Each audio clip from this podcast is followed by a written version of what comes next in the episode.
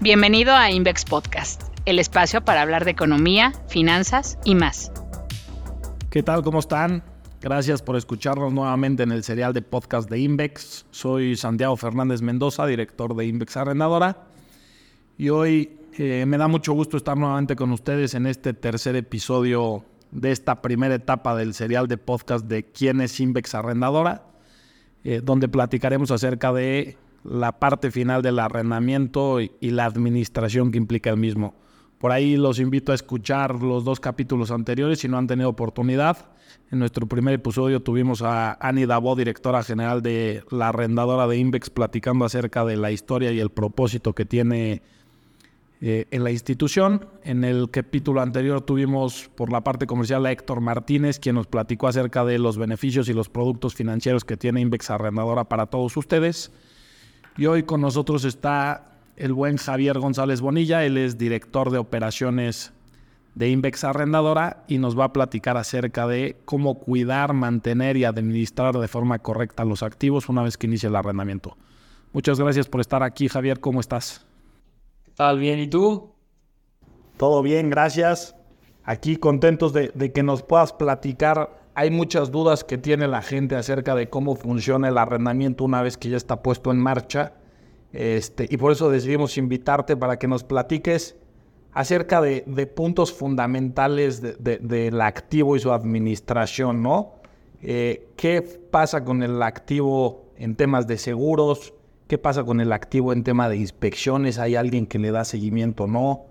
En dónde se compra el activo, qué pasa cuando termine el arrendamiento y el cliente vuelve a adquirirlo.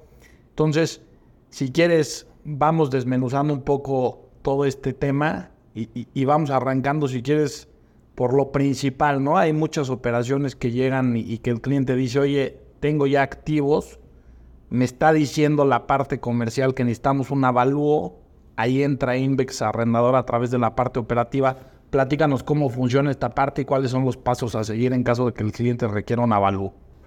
Claro, un gusto.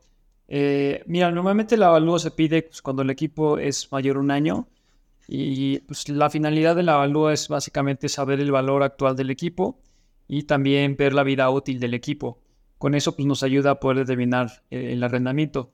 Y para el avalúo realmente lo que se solicita es dónde va a estar el equipo, las, bueno, las especificaciones del equipo a evaluar y dónde va a estar. Y con eso nosotros tenemos varios proveedores, normalmente pues, hacemos una cotización con cada uno de ellos y la ponemos a disposición del cliente para que el cliente decida con cuál de ellos se quiere ir. Y ya simplemente se hace el avalúo y ya con el avalúo ya se inicia todo el, proceso de negociación del arrendamiento. Oye Javier, ¿y este costo del avalúo quién lo paga? ¿La arrendadora?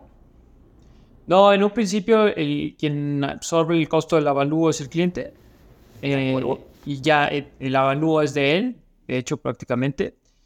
Y ya a nosotros nos sirve, digo, para el tema del arrendamiento.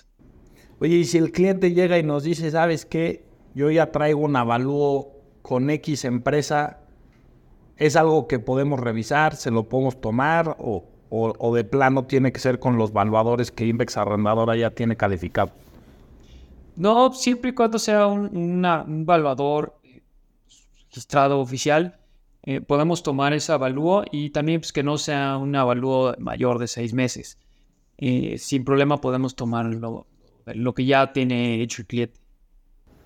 Perfecto, pues bueno, ahí es importante tomar notas. Si ustedes ya realizaron algún avalúo y consideran que, que, que todavía está en los tiempos que Javier nos platica, sería importante ahí que lo acerquen a, a su ejecutivo y si no, como ya Javier bien les platica, tenemos eh, evaluadoras certificadas en cada uno de los sectores y activos que, ustedes puedan llegar a necesitar para darles la mejor atención y el valor más certero de mercado para que en ese sentido sea un ganar-ganar para ambas partes.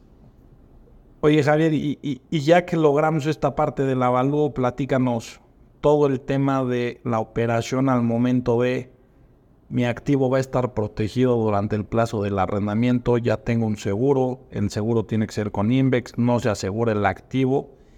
Y cómo vamos a cerciorarnos nosotros de que ese activo se mantenga lock en las condiciones durante la vida del arrendamiento para que al final sea un activo que tenga un mercado secundario potencial y que garanticemos de cierta forma que esa vida útil que puede llegar a tener el activo se mantenga en el tiempo. ¿Cómo, manejan esta situación?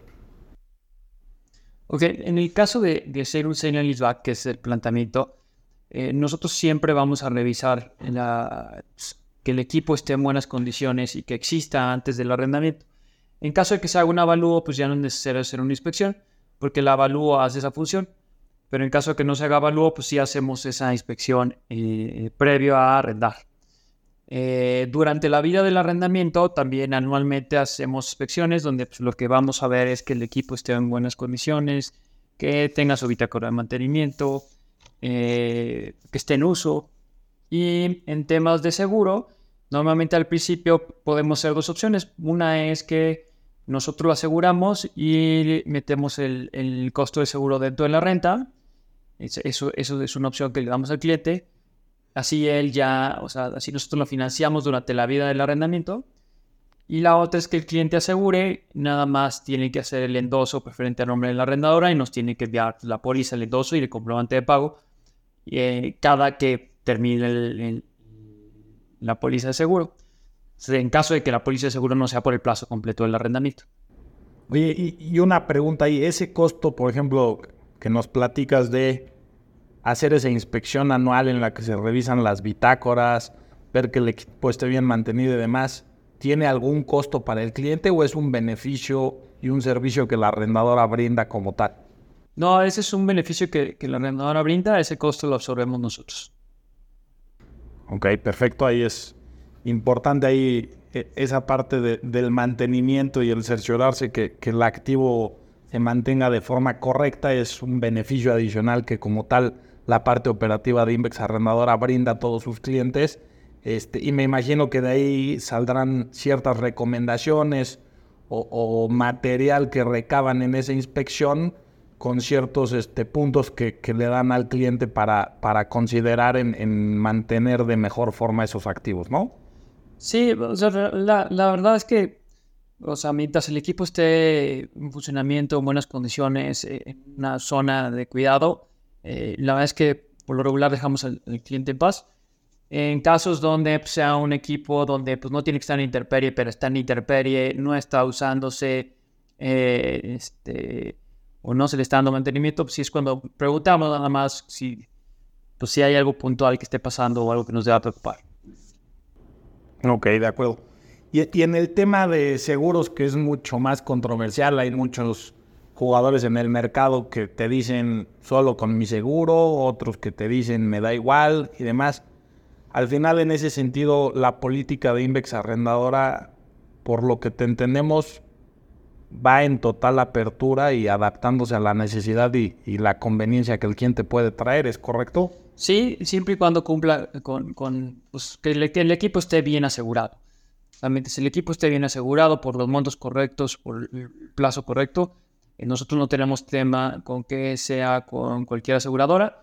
Eh, nosotros ofrecemos la, nosotros tenemos un broker donde tenemos variedad de, aseguradoras y pues, ofrecemos precios competitivos y pues, la ventaja también es que podemos ofrecer el tema del financiamiento del seguro dentro de la renta, que también se vuelve deducible.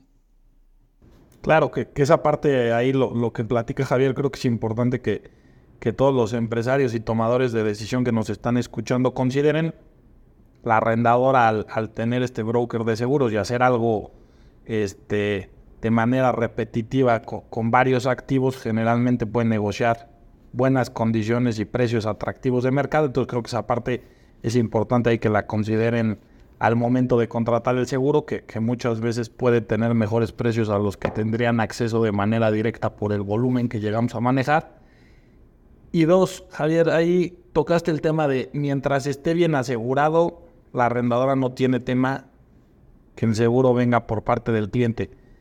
Así, en, muy resumido término, ¿cuáles crees que son los tres puntos fundamentales o cuáles son los tres puntos en los que tú y tu, y tu área de, seguros revisan para considerar este activo está bien asegurado? Eh, primero, pues el tema de las coberturas, ¿no? sí tiene que tener, si es por ejemplo una maquinaria, pues sí tiene que tener eh, la cobertura de rotura de maquinaria, donde pues le cubre eh, una falla eh, del equipo, también les, les cubre, por ejemplo, una clase, un tipo de incendio, eh, incluye pues, terremotos, ese tipo de cosas, robos.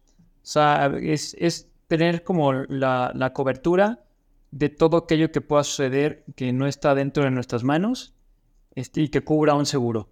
Eh, eso es lo que, lo que buscamos que tenga básicamente seguro, es lo principal. Después el endoso, pues que venga a nombre de la arrendadora que la póliza no se pueda cancelar este, por parte del cliente sin, sin autorización de la arrendadora y que venga descrito pues, los equipos que están arrendando y los montos que se están arrendando. Básicamente. De acuerdo.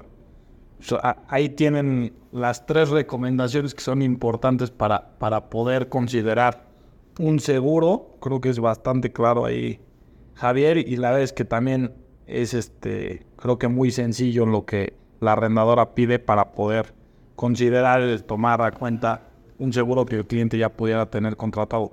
Ahora, en, tu experiencia, Javier, ¿qué le conviene más a un cliente? ¿Contratar su seguro? ¿Que el seguro venga financiado dentro de la renta?